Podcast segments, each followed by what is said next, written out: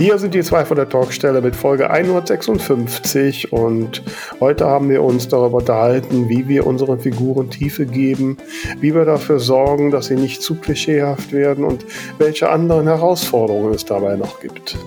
Ja, wir haben über die Figurenzusammensetzung gesprochen, darüber, ob man eher theoretisch oder emotional an die Figurenplanung gehen sollte, vorher oder während des Schreibens. Da gibt es ganz viele Ansätze und wir haben mal so ein bisschen aus dem Nähkästchen geplaudert. Die zwei von der Talkstelle. Der Buchbubble Podcast mit Tamara Leonhardt und Vera Nentwich.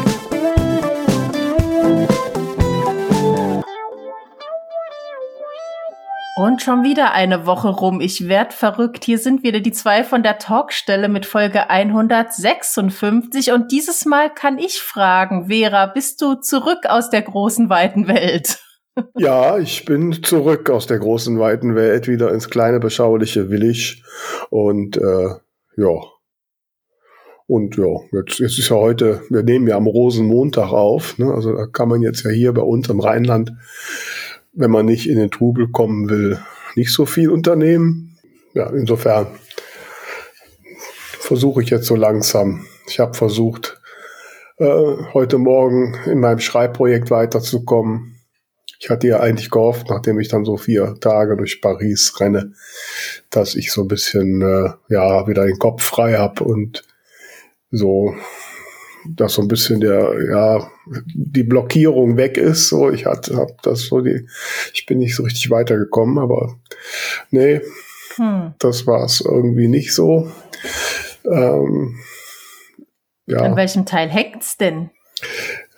Ja, wenn ich das so mal so wüsste, wahrscheinlich ist das direkt dann schon unser Thema des heutigen Tages.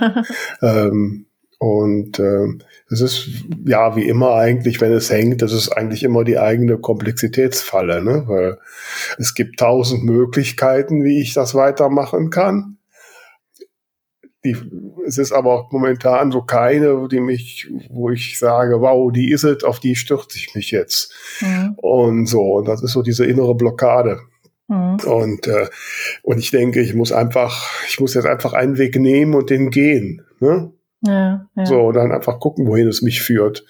Ähm, so, das bis heute so ein bisschen so gebastelt und nochmal ein paar Ideen äh, ein bisschen konkretisiert und ja, und jetzt morgen werde ich mich dran setzen und einfach, ja, einfach mal weiterschreiben und mhm. versuchen nicht so direkt zu beurteilen, ob das jetzt der richtige Weg ist.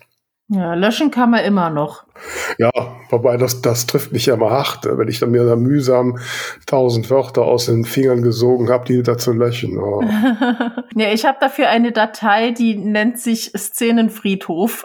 Da lege ich die Sachen dann immer rein, falls ich sie noch mal brauchen würde. Ich habe die noch nie sonst aufgemacht, aber es ist gut, dass es irgendwie irgendwo liegt's. Ja, das kannst du ja an Papyrus, ich mache das auch immer, da kannst du sie ja mumifizieren oder mhm. aufs Denkbrett ziehen oder gibt's ja tausend Möglichkeiten. Mhm. Äh, mache ich auch immer, ich habe es auch noch nie gebraucht. Aber das ist immer so, äh, ne, also der, der, der Word Count, der Balken im Papyrus, der ist ja immer das, das, mein Dreh- und Angelpunkt. Und wenn ich dann schon tausend noch da rausgelöscht habe und die muss ich noch aufarbeiten, oh, das ist, das ist eine Riesenhürde. Ne?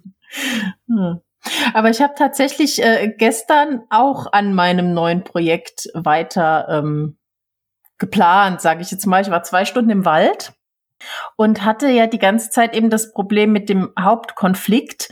Da habe ich auch, als ich eben letzte Woche in Berlin mit dem Christian drüber gesprochen habe, habe ich schon mal so eine grobe Idee gehabt, wo ich mal auch von ihm hören wollte, was er meint. Äh, da haben wir das so ein bisschen weiter gesponnen.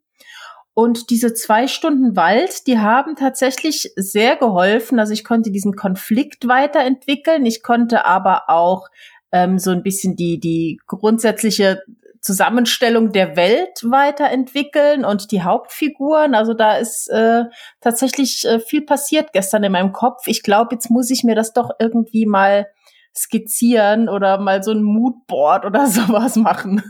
Du hast doch so viele Journale, schreibst halt da nicht rein. ja, ja. Bei diesem Konzept ist nämlich genau mein Problem.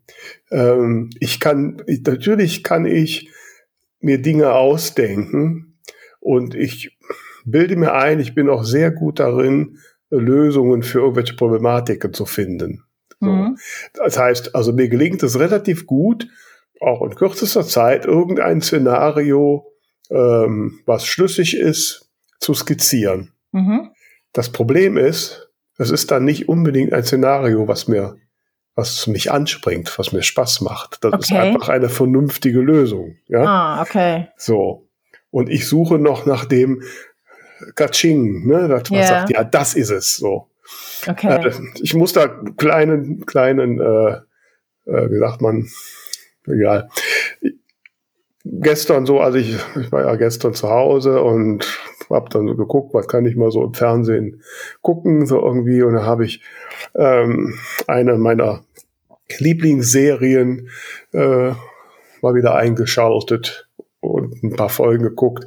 Und zwar Castle. Kennst du mhm. noch Richard Castle? Kennst du den? Äh, gesehen habe ich das auf jeden Fall nicht. Nee, hast du, kennst du, hast du die Serie nicht gesehen? Mm -mm. Das ist, ähm, ist ähm, Nathan Fillion spielt die Hauptrolle. Äh, Richard Castle ist ein erfolgreicher amerikanischer Krimi-Autor, mhm. der ähm, zuerst zu Recherchezwecken mit der New Yorker Polizei mitgeht, mit der äh, äh, mit Detective Kate Beckett und die lösen Mordfälle. Und mhm. natürlich über die diversen Staffeln wandelt sich zwischen denen was ein.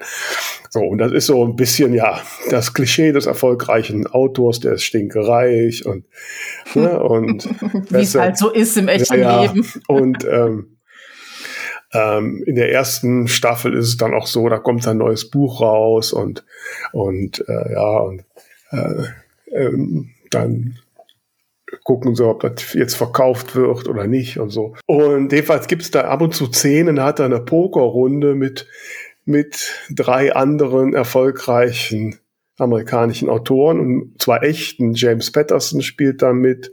Ähm, und wie gesagt, wie heißt der? Ach, mir fallen die amerikanischen Namen nicht ein. Stephen Kennel, glaube ich. Ist das der? Und wie heißt der eine, der die Firma und die Akte und so geschrieben hat? Ähm, ähm, ah, Michael Grisham, Grisham. Genau. Die spielen da mit ihm Poker und das sind wirklich die Autoren, ne? Die sind, äh, also die spielen wirklich Poker, die kommen wirklich vor, die werden auch als Gaststein, ne? Und dann diskutiert er mit denen über die Krimi-Fälle. Okay. Und dann, so, lange Rede, kurzer Sinn, gestern war da wieder so eine Szene. Und äh, wenn er gerade auch hängt, mit seinem neuen Buch, wo da die, er hat also eine neue Reihe geschrieben, wo die Hauptfigur äh, natürlich inspiriert ist von der von der Polizistin, mit der er zusammenarbeitet und äh, und da hängt es jetzt und er kommt nicht weiter und äh, dann reden die drei erfolgreichen Autoren dann auf ihn ein, wie er jetzt das Dilemma lösen kann.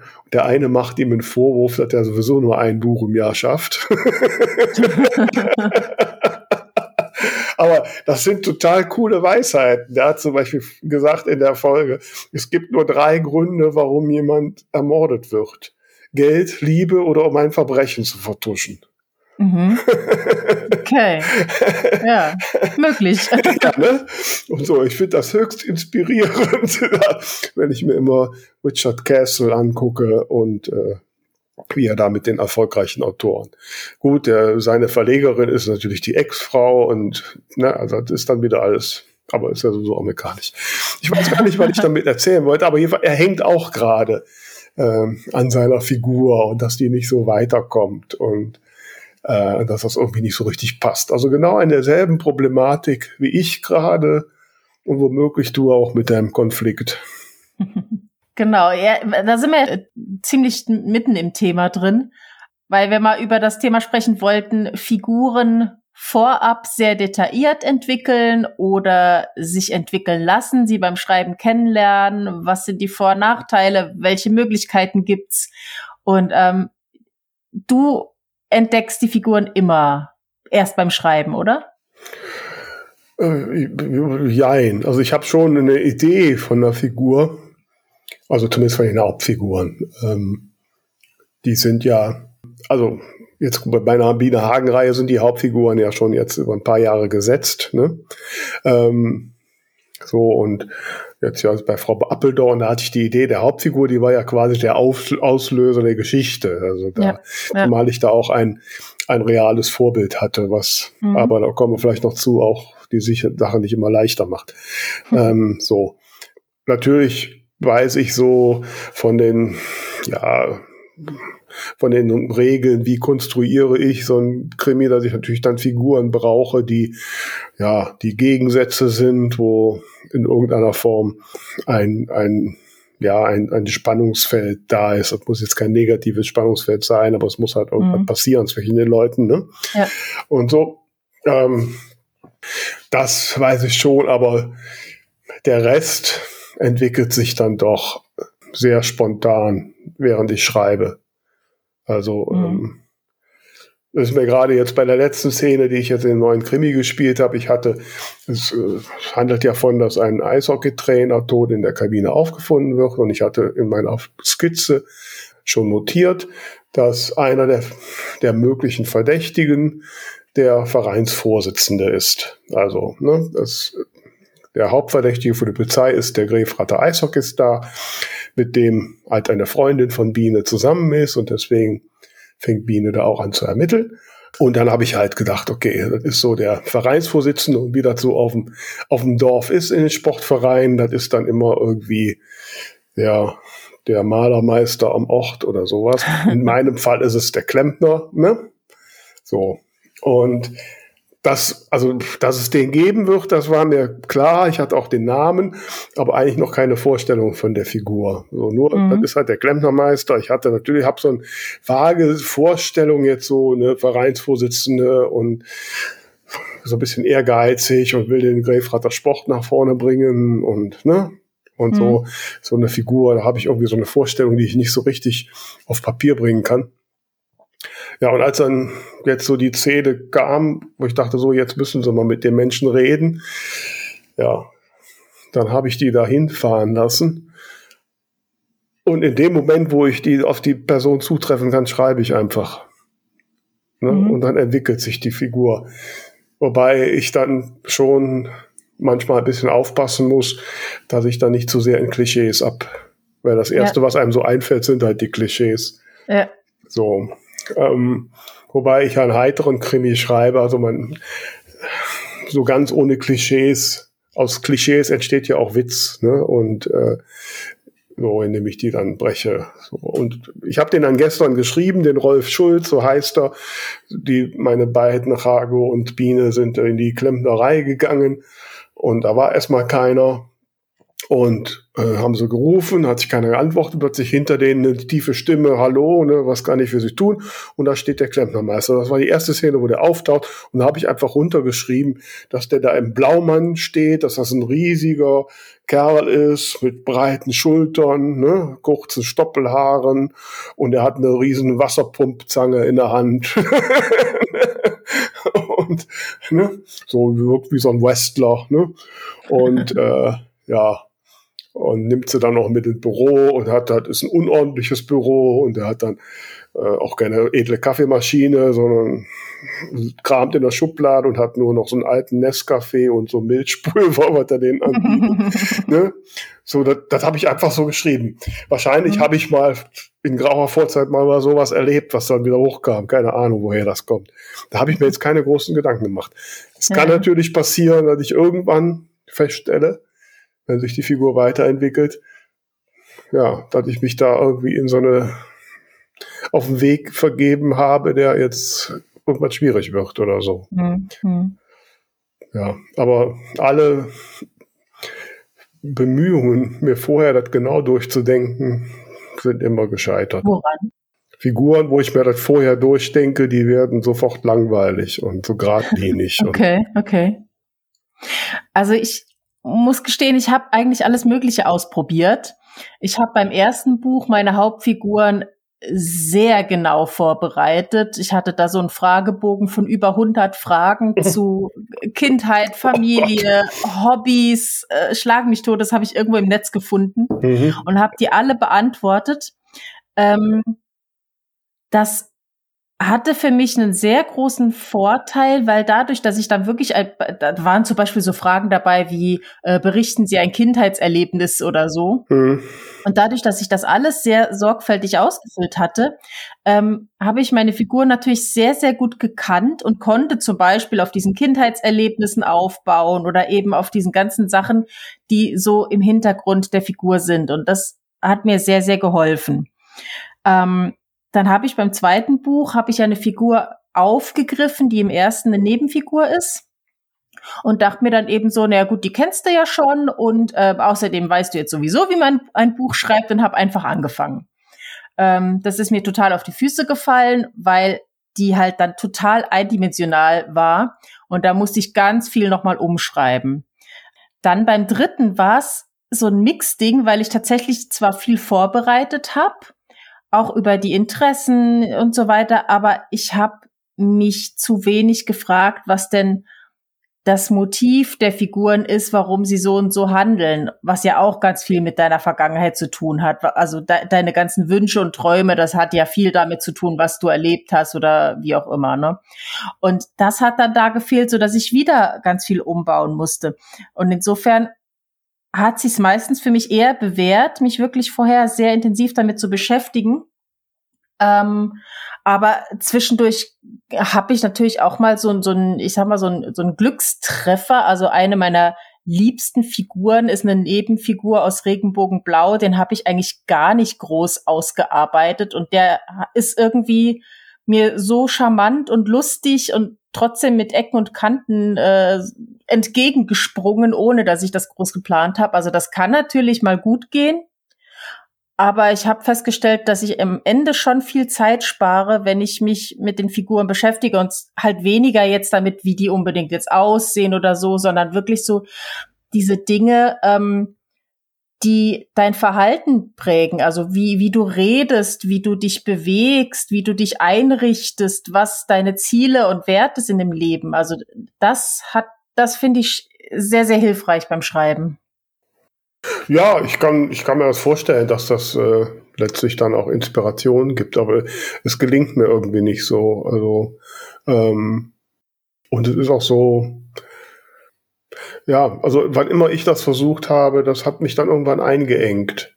Mhm. Ne, ich, ich, muss dazu sagen, also äh, gerade die Frauen lustigerweise, die werden am Ende immer ein bisschen anders, als ich sie mir ausgedacht habe.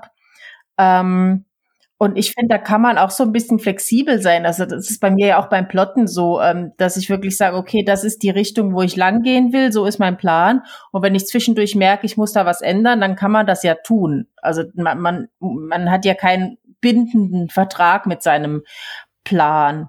Naja, also das ist so, das ist immer so dieses, diese, dieser Zwiespalt bei dem Plan, wobei es mir auch nicht wirklich gut gelingt. Also wie gesagt, ich kann, kann dann irgendwie theoretisch was mir ausdenken, was logisch passt, aber es ist einfach mhm. nicht, es ist nicht organisch, es packt mich nicht. Das entsteht immer erst, wenn ich davor bin. Ich habe jetzt gestern die ganze Zeit da gesessen und habe auch so gemerkt, so die ersten Figuren, die ich habe, ja, da muss jetzt noch ein bisschen, da muss Tiefe rein und ich vor allen Dingen, um es mal auch wieder technisch zu sagen, ich brauche noch ein paar Themen, wo ich gute Szenen äh, reinsetzen kann. Mhm. Ähm, ja, also im Sinne vom Papst im Pool, ne, damit die nicht mhm. immer nur essen gehen. So. Und, äh, also Hobbys und Interessen. Ja, irgendwas, ne? Und dann habe ich jetzt überlegt, so welche Hobbys könnte denn der tote Eishockeytrainer haben? So, ne? Und dann habe ich gebrainstormt, der könnte äh, eine Eisenbahn haben, Modellbau machen, Briefmarken sammeln, äh, Vogel beobachten, wandern. Hm? Ich habe eine ganze Liste gemacht, was es alles gibt. Aber irgendwie so richtig angesprungen hat mich da nix. Ich überlege mhm. dann immer direkt, äh, okay, wie könntest du jetzt bei, bei einem Szenario, was irgendwie im Eichstagel anfängt, wie könntest du den logisch und organisch ja dazu äh, ja ähm, das das Wandern einbauen oder sowas ne? Da fällt mir gerade nichts ein. Hm. Geocachen. Ja sowas. Da, da, ist auch immer der Punkt dann da, da ist meine Faulheit. Ich gucke natürlich dann auch immer nach Themen wo ich ja, zumindest ein bisschen was drüber weiß oder was drüber schreiben könnte. Also mhm. ich könnte ihn jetzt nicht zum, was weiß ich, äh, für irgendwas machen, wo ich gar keine Ahnung darüber habe, weil ich keinen Bock habe, mich jetzt erstmal tief in so ein Thema einzuarbeiten. Ne? Ich wollte gerade fragen, warum nicht, aber dann hast du es schon beantwortet. Aber liebe Vera, dann machst du es dir ja auch ganz schön einfach. Ja, ist halt ein Fehler. Möglicherweise. Ja. Also ich muss gestehen, jedes Mal, wenn ich mich für irgendein Thema entschieden habe, von dem ich keine Ahnung hatte und wo ich wirklich Leute anschreiben musste, mir Sachen angucken gehen musste, ähm, das waren dann zum einen Sachen, die nicht gerade jeder hat und zum anderen ähm, habe ich da persönlich ganz viel mitgenommen und viel Neues gelernt. Also ich finde das schon lohnenswert. Ja, natürlich. Nur du willst dein Buch erst nächstes Jahr schreiben. Ich würde es in einem Monat fertig haben. Okay.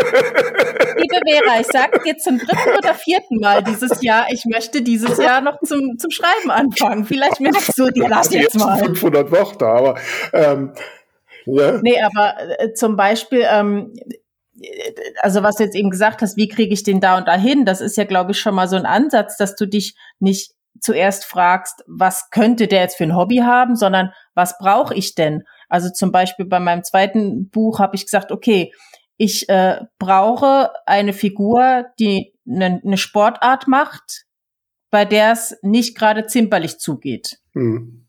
Also so rum und dann habe ich erstmal geguckt, was gibt's denn da? Und dann äh, klar irgendwie American Football oder so dachte ich, okay, das gibt's schon tausendfach, das hat jeder und deswegen habe ich mich dann letzten Endes für Lacrosse entschieden. Und da musste ich schon einen Haufen recherchieren, fand das total interessant. Aber dass man so quasi erstmal einfach nach, nach Bedarf guckt, was denn Sinn machen würde. Ja. Ja, hast schon recht, klar. Ne? Wie gesagt, das ist so ein, so ein, so ein auch zweischneidiges Schwert. Ähm, weil ich bin ja jetzt eigentlich in meinem Zeitplan schon hinten dran und äh, und mir jetzt die Ausrede auch noch aufbauen, ich müsste jetzt erstmal eine Woche recherchieren. Ähm, nee. Ja, aber anders gefragt, was ist denn wichtiger, den Zeitplan einhalten oder einen nicht langweiligen Roman schreiben? Also, ich glaube nicht, dass das so ein zwingender äh, dass das die, die, die zwingenden zwei Dinge sind. Also, dass ich nur, wenn ich jetzt diese eine Idee nicht mache, weil ich da recherchieren muss, heißt das nicht, dass der Roman langweilig werden muss, wird. Also, ich behaupte mal, dass das mir bisher irgendwie auch gelungen ist. Also, ähm, aber ich würde schon, dass, dass er fertig wird, sehr hoch bewerten. Auf okay. jeden Fall. Weil, wenn ich da anfange, zu sagen, okay, das ist nicht so wichtig, dann wird er nie fertig. Hm. und ich will ja dieses Jahr zwei schaffen. so. Und ich glaube auch, ich meine, da sind wir jetzt mal ein bisschen anderes Thema. Ich glaube auch, dass für mein, für meinen äh, Erfolg als Autorin es sicherlich wichtiger ist, zwei Bücher zu schreiben, als dem jetzt irgendein exklusives Hobby zu geben. So formuliert ja, aber ich würde trotzdem nicht äh, die Zeit immer höher priorisieren als den Inhalt. Ja, das wird, das wird sehr theoretisch, aber ähm, nein, natürlich. Als ich, es muss natürlich ein, ein gutes, unterhaltsames Buch dabei rauskommen, da sind wir uns einig. Aber ob das jetzt, ich bin gesagt, beim letzten Buch war es halt Wassergymnastik und da hat es gereicht, dass ich mir ein YouTube-Video während dem Schreiben angucke. Okay. Ne? So, oder der Herr Björk Türk, der macht mittelalterliches Fechten. Ähm, mhm. Und so, da musste ich jetzt auch nicht groß recherchieren, also zumindest nicht für die Infos, die ich da ähm, ja. brauchte. Ähm, solche Sachen. Mhm. So. Ähm, aber die kommen irgendwie, äh, es gelingt mir irgendwie nicht, mir die vorher auszulegen. Ich kann, ich habe wie gesagt gestern irgendwie eine halbe Stunde alle möglichen Hobbys mir aufgeschrieben, die der haben kann. Mhm. Ähm, wahrscheinlich werde ich jetzt irgendwie, wenn jetzt diese Szene kommt, ähm, irgendwas wird mir plötzlich aus der Feder fließen oder aus den Fingern rutschen, was da nicht in der Liste drin steht und was irgendwie passt. Mhm. Und dann mache ich ein YouTube-Video an und beschreibe die Szene und dann war das. Mhm. Grundsätzlich glaube ich, dass es zwei, äh, zwei Herangehensweisen gibt für, für dieses Vorbereiten der Figuren, ähm, die sich auch nicht unbedingt ausschließen müssen. Also einmal eben so das Theoretische, dass man überlegt, was brauche ich, was passt zusammen. Ähm, da habe ich zum Beispiel gestern lange überlegt, ähm, ich habe halt bei meiner Romanidee so eine Konstellation von vier Personen, also die Hauptfigur, das wird eine Frau sein, und drei Personen, die äh, mit ihr zusammenarbeiten. Und in solchen Konstellationen hat man ganz oft, jetzt auch im realen Leben, eben so das, äh, so klischeehaft, drei Männer und eine Quotenfrau. Und das wollte ich eigentlich nicht. Ich wollte auf jeden Fall noch eine Frau dabei haben. Ähm, Gleichzeitig wollte ich das aber auch nicht, weil ich es total schwierig fand. Ähm, also sie ist eher so, so eine Taffe eben. Ähm, und ich fand es ganz schwierig, da eine zweite Frau dazu zu holen, die ihr nicht zu ähnlich ist, ohne dabei gleichzeitig in so, so, eine, so ein Tussi-Klischee abzudriften. Da habe ich mir unheimlich den Kopf zerbrochen, wie ich sie unterscheiden kann, ohne ja, da, dass ich sie irgendwie doof finde. Wobei, also bei den drei Männern hast du das Problem nicht? Nee, weil, weil selbst wenn einer vom Typ her ähnlich ist wie sie, unterscheidet er sich halt noch dadurch, dass er ein Mann ist. Ja, aber die anderen beiden Männer. Das heißt, du kannst dir Männer in mehreren Varianten vorstellen als Frauen?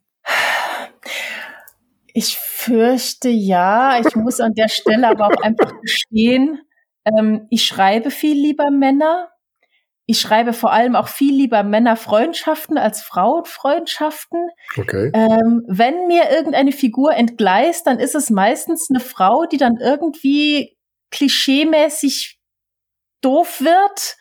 Also ich tue mich mit Frauenschreiben viel schwerer tatsächlich. Keine Ahnung warum. Mhm.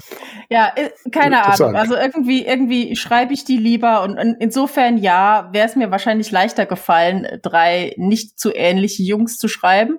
Aber ich habe dann letzten Endes doch eine Möglichkeit gefunden für eine zweite Frau und das war sehr theoretisch überlegt. ähm, aber das, aber die Theorie ist natürlich noch nicht, das hat doch kein Leben. Und ich glaube, da kommt dann eben die zweite Herangehensweise, dass man eben nicht nur überlegt, okay, das macht Sinn und das ist logisch und das passt zusammen, sondern dass man dann wirklich versucht, sich in die Figuren reinzuversetzen und, und das quasi zu erspüren. Ja, wobei du da ein wichtiges Thema ansprichst, wo ich auch immer mit hadere. Man kann ja eigentlich nicht auf seiner eigenen Haut und man ist von seinen eigenen Mustern, Denkmustern, Erfahrungswerten geprägt. Und äh, deswegen kommen bei mir, wenn ich nicht aufpasse, immer irgendwie die gleichen Typen raus. Wenn mhm. die mir halt irgendwie, genau wie du das mit den Frauen jetzt hast, ich würde das jetzt bei mir nicht unbedingt auf Frauen und Männer unterscheiden, aber natürlich, also wenn ich so spontan schreibe und mir vorher nicht groß Gedanken darüber mache, haben die Männer immer irgendwie dasselbe an und äh, so, ne? Und ähm, ja, und man, ich, ich rutsch dann schon, wenn ich nicht mich aufpasse, ich rutsch in, in so Muster rein, in so ja, sind wahrscheinlich Klischees oder in mhm. Vorstellungen einfach die, die ich halt, die mich geprägt haben aus irgendeiner ja, Art und Weise. Ja, ne? Erfahrungswerte dann ja. auch, ne? Ich glaube, da, da hilft es natürlich auch, dass man einfach ähm, mal ein bisschen sich irgendwo hinsetzt und nicht am Handy dattelt, sondern sich die Leute anguckt. Was mir zum Beispiel oft auffällt, dass Leute, keine Ahnung, sagen wir mal jetzt jenseits der 40, 50, 60, Jugendliche schreiben, die so sind, wie die Jugendlichen eben vor 30, 40, 50 Jahren waren. Mhm. Und das, finde ich, geht halt gar nicht. Ja. Und, und da ist es einfach total wichtig, mal ein bisschen auch zu beobachten. Ja.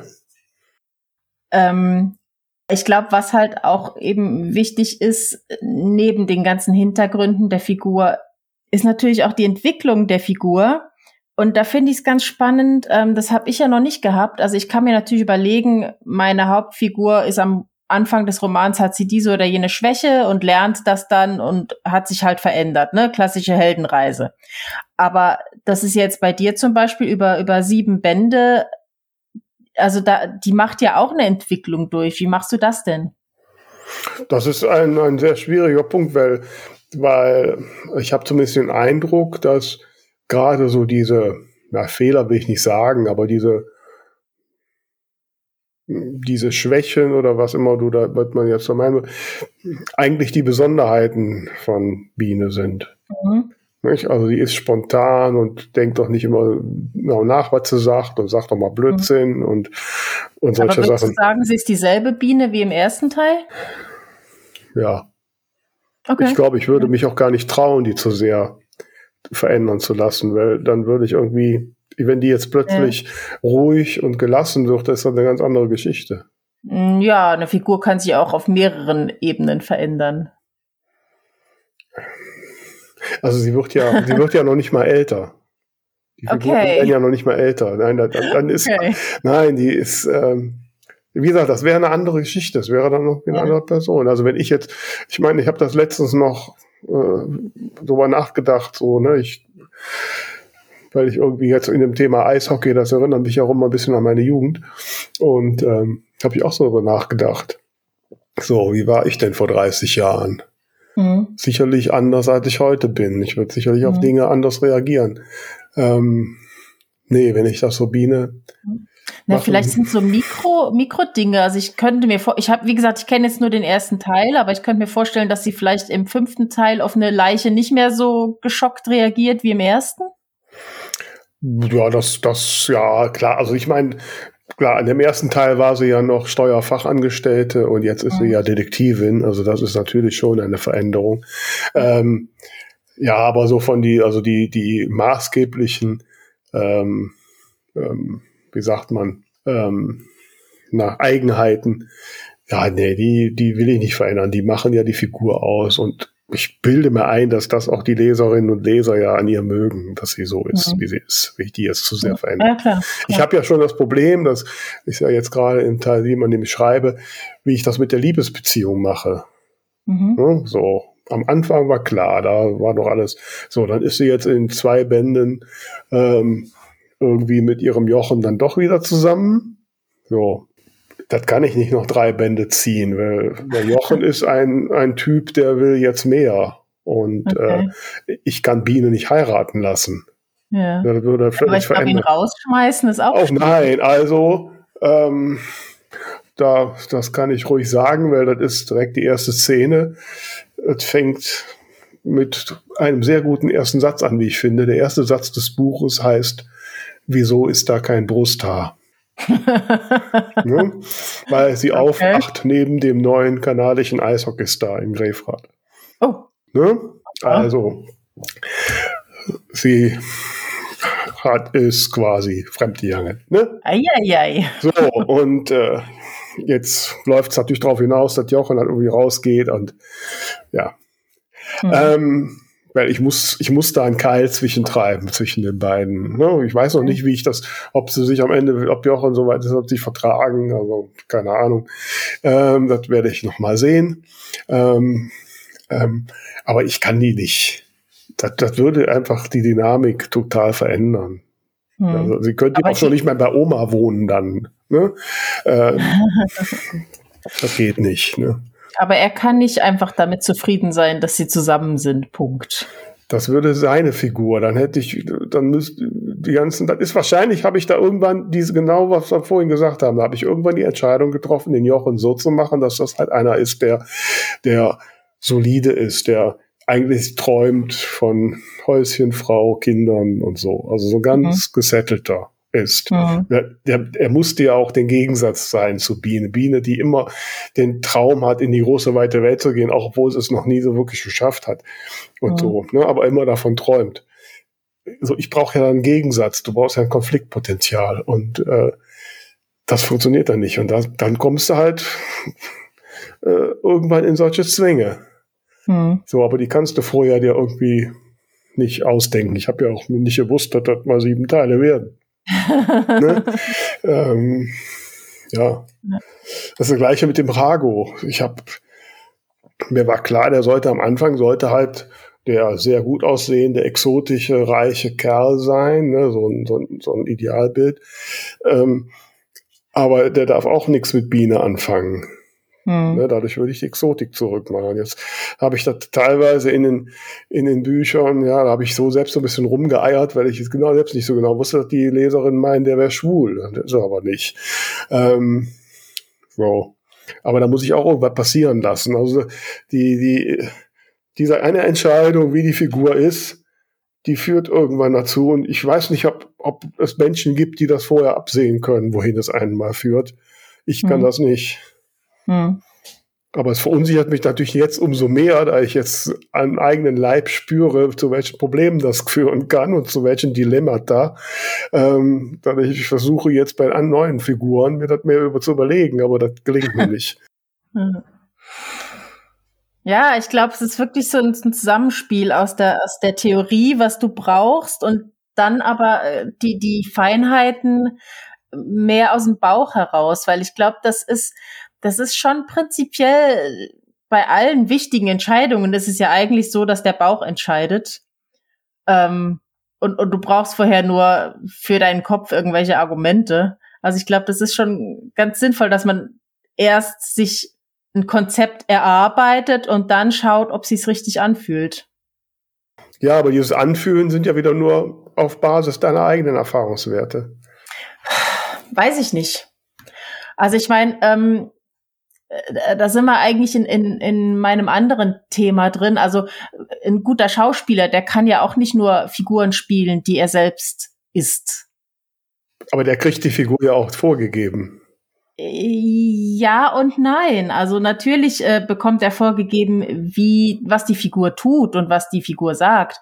Aber letzten Endes müssen die sich das ja trotzdem für sich erarbeiten und und das für sich interpretieren. Also gerade am Theater kannst du ja noch mal kann ja ein Stück von von äh, zehn Ensembles irgendwie in zwölf verschiedenen Variationen gespielt werden und ähm, das hat schon viel mit eigener Interpretation zu tun und ähm, da geht's schon auch viel ums Reinfühlen und da gibt's halt auch ganz interessante Techniken, wo du quasi deine Erfahrungswerte auf das, was der Figur passiert, ähm, übertragen kannst. Und ähm, das ist tatsächlich ein Thema, mit dem habe ich mich die letzten zwei Jahre sehr intensiv beschäftigt, wie man einfach diese Techniken vom Theater und vom Film auch fürs Schreiben adaptieren kann. Und da würde ich jetzt mal ganz frecherweise einen, einen kleinen äh, Werbeblock einschieben. Mhm. weil ich da letztes Jahr mit KundInnen von mir so testweise einen vierteiligen Workshop gemacht habe, also ein Webinar, wo wir das zusammen erarbeitet haben. Also da ging es einmal um Figurenentwicklung, es ging um lebendige Dialoge, es ging um Emotionen schreiben und um sinnvolle Settings. Und das alles in Kombination mit, wie machen sie es am Theater, wie machen sie es beim Film. Und da haben wir, also habe ich Theorie vermittelt und da haben wir aber auch ganz viel ausprobiert und, und selber probiert, diese Techniken anzuwenden. Und genau, das war so ein Testballon, das hat ganz viel Spaß gemacht und das würde ich jetzt eben im April auch nochmal machen mit Menschen, die sich dafür interessieren. Also das sind vier Workshop-Teile zu jeweils so zweieinhalb Stunden und ich habe noch keine Termine, aber wenn das interessiert, würde ich mich über Zuschriften freuen. Ja, wobei ich hätte jetzt gern einen kleinen Appetizer. Also so.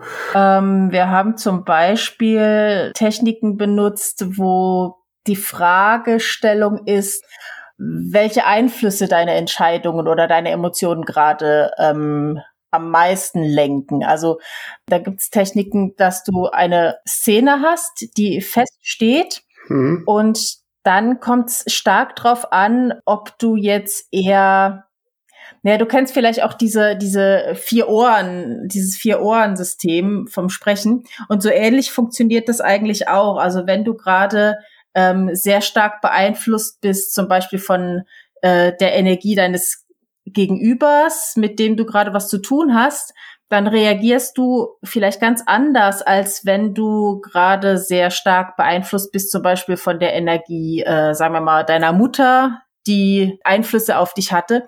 Also das kann man alles in verschiedenen ähm, Variationen durchspielen. Das ist jetzt alles sehr theoretisch, aber das ist jetzt auch nicht in drei Sätzen erklärt.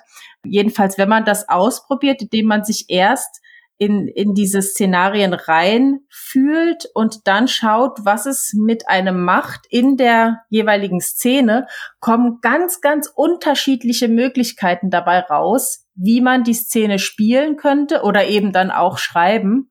Und das ist unheimlich spannend. Ähm, aber ich glaube, da braucht es wirklich eine eigene Folge zu, mal vielleicht. Mhm.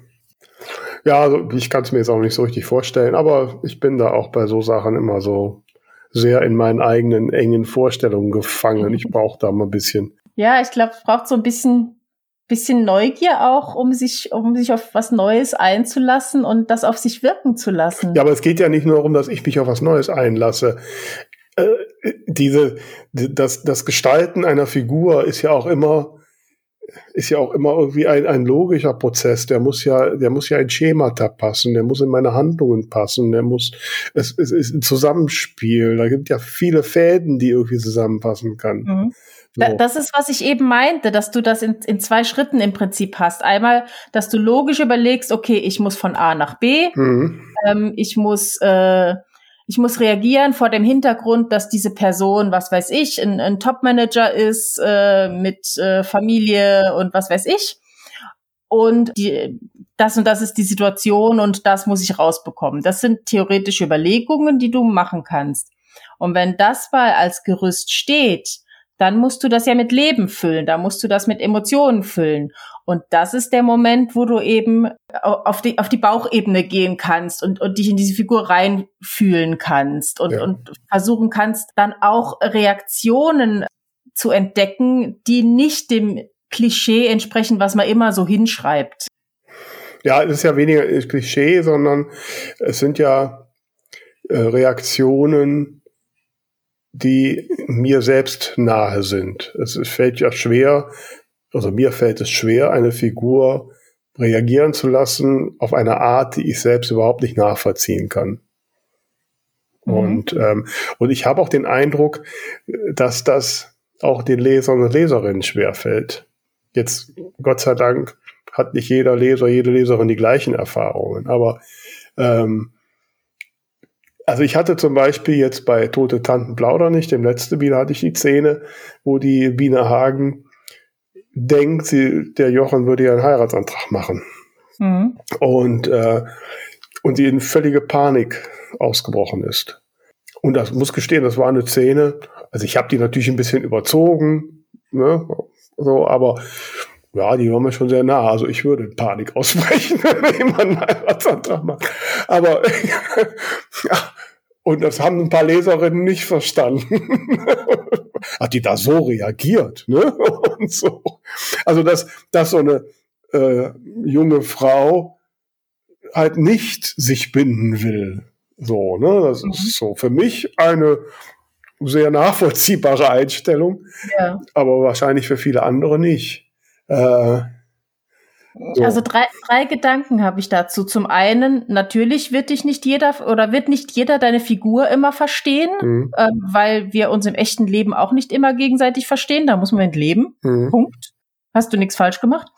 Ähm, das zweite ist, ich glaube nicht, dass jede Reaktion immer nur damit zu tun hat, was du erlebt hast, sondern auch ganz viel damit, was man halt so liest ja. Zum Beispiel, ich, ich habe das auch schon ein paar Mal genannt, das Beispiel, aber und ich habe es gerade neulich, habe ich was Älteres von mir gelesen, habe gemerkt, das ist mir da auch selbst passiert, ähm, wie oft Figuren im Roman einander zuzwinkern. Hm. Dauernd, ständig. Sie sagen was Lustiges, sie sagen was Charmantes und dauernd wird gezwinkert. Im echten Leben ist das entweder so, so eine überzogene Geste, dass ich so wirklich übertrieben dir zuzwinker ähm, und, und das quasi äh, nicht ganz ernst meine. Oder wenn dir irgendein Typ zuzwinkert, dann ist das irgendwie total creepy. Ja. Aber so oft, wie es im Buch passiert, ist das im echten Leben gar nicht. Aber weil man es immer wieder liest und immer wieder liest, schreibt man das einfach hin. Ja, ich glaube, da ist ein anderer Grund, wenn das in Dialogen passiert und man irgend, irgendeine Regung dem Gegenüber angeben muss, sonst ist so ein Dialog einfach zu öde. Genau. Und da, und da kommen wir halt, da kommen wir halt zum dritten Punkt. Also ich, ich denke schon, dass man eben sich in, in Reaktionen versetzt oder, oder dass man Reaktionen nachfühlen kann, die man selbst so nicht hätte, eben wenn man sich wirklich hinsetzt und, und sich intensiv in dieses Denken, in diese Situation der Figur hineinversetzt und wirklich versucht, das selbst zu erspüren. Und genau dann bekommst du eben auch ähm, Reaktionen, die nicht so standardmäßig 0815 sind, sondern die dich vielleicht sogar selber überraschen. Wenn du dich wirklich, wenn du dir die Zeit nimmst und dich hinsetzt und, und dich da richtig reinspürst, und das ist eben auch was, was wir in diesem Workshop gemacht haben, dass du dann plötzlich merkst, okay, ich, es ist gerade eine total schlimme Situation zum Beispiel und ich fange jetzt an zu lachen. Einfach weil es so absurd ist. Darauf wäre ich vielleicht, wenn ich da theoretisch drüber nachgedacht hätte, gar nicht gekommen. Aber wenn ich mich dann reinversetze und, und dann passiert das plötzlich und dann kann ich mir Notizen machen. Okay, sie lachte hysterisch. Als Beispiel jetzt. Ja, ja, nein, nein, ich verstehe, was du meinst. Ja, ich kann das auch nachvollziehen. Ich versuche mich gerade an diverse Theaterübungen zu erinnern, dass es da so Momente gibt. Aber es gibt natürlich noch die Problematik, die ich ja jetzt auch vorhin schon angedeutet habe. Es muss ja trotzdem, zumindest von einem größeren Teil der Leserschaft, auch äh, angenommen und, und, werden und nicht als mhm. vollkommen äh, irrational äh, wahrgenommen ja. werden. Aber wenn du das tatsächlich ähm, selbst äh, empfunden hast und dich darauf einlässt und das auch schreibst oder beschreibst, umschreibst, nicht nur mit einem halben Satz, mhm. sondern eben vielleicht auch in Bilder reingehst, dann muss man das auch verstehen können. Ja, ja, ich denke auch. Wobei ich muss ja gestehen, dass ich auch, äh, wenn so Rezensenten eine, eine Verhaltensweise einer Figur kritisieren, ich das sowieso immer schwierig finde, weil letztlich die sind ja nur Beobachter einer Geschichte und die können die Geschichte annehmen oder sie können sie nicht annehmen, aber sie können nicht kritisieren, wie jemand handelt. Weil, das ist richtig. Ne, weil das macht keinen Sinn. ähm, ja, da sind wir halt auch wieder bei den Handlungsmotiven. Ne? Mhm. Wenn, ich, wenn ich einfach nachvollziehen kann, äh, gerade auch beim Antagonisten, wenn ich nachvollziehen kann, was ist sein Ziel generell im Leben, aber auch eben jetzt in dieser Geschichte, in dieser Szene und was sind seine Werte und, und was sind vielleicht seine Pain Points, äh, dann kann ich das immer noch total scheiße finden, was er macht, aber zumindest ist es dann irgendwie stimmig. Ja, genau. Das ist ja, wie gesagt, beim Krimi das A und O. Und ich meine jetzt bei dem Crime, ähm, deswegen muss ich halt auch immer irgendwie ein Szenario schaffen, dass, dass die Biene äh, eine Motivation hat zu ermitteln. Mhm. Ja, ich habe es mir jetzt zwar leichter gemacht, als ich so zur Detektivin gemacht habe, äh, dass sie da ein bisschen näher am Ermitteln ist. Aber im realen Leben würde das ja auch keiner tun. Also ne, das ist natürlich halt schon ähm, ja so, ein, so ein Abwägen. Aber gut, ich hoffe, dass es im Teil 7, der dann noch im ersten Halbjahr rauskommen wird, ähm, funktioniert hat. Ihr werdet es dann irgendwann feststellen können und ja, bei Tamara Buch dann Anfang nächsten Jahres. Oder so. ne? Wir schauen mal. Ja, ich würde sagen, ich äh, habe jetzt wieder so ein paar Ideen. Ich werde mich morgen früh dran und schaue mal, welches Hobby ich jetzt dem toten Trainer gebe und äh, gehe noch mal ein bisschen in mich. Tu das, ich bin gespannt. ja, und ihr da draußen, ähm, was soll ich euch sagen? Ich glaube dasselbe wie immer. Folgt uns überall auf Twitter, Facebook, Instagram und äh, vergesst nicht, das Buch Bubble Bulletin zu abonnieren. Das ist ja bald wieder Monatsende. Hm? Genau, es ist bald wieder Monatsende und ansonsten sage ich mal, wie Vera immer so schön sagt, bleibt uns gewogen und erwähne nochmal, wenn du dich für meinen Workshop interessierst, dann schreib mir. Ja, mach das. Ne? Ich, ich werde gleich mal einen Sonderpreis für mich aushandeln und dann schauen wir mal. Ne? Also, bis dann. Ciao. Ciao.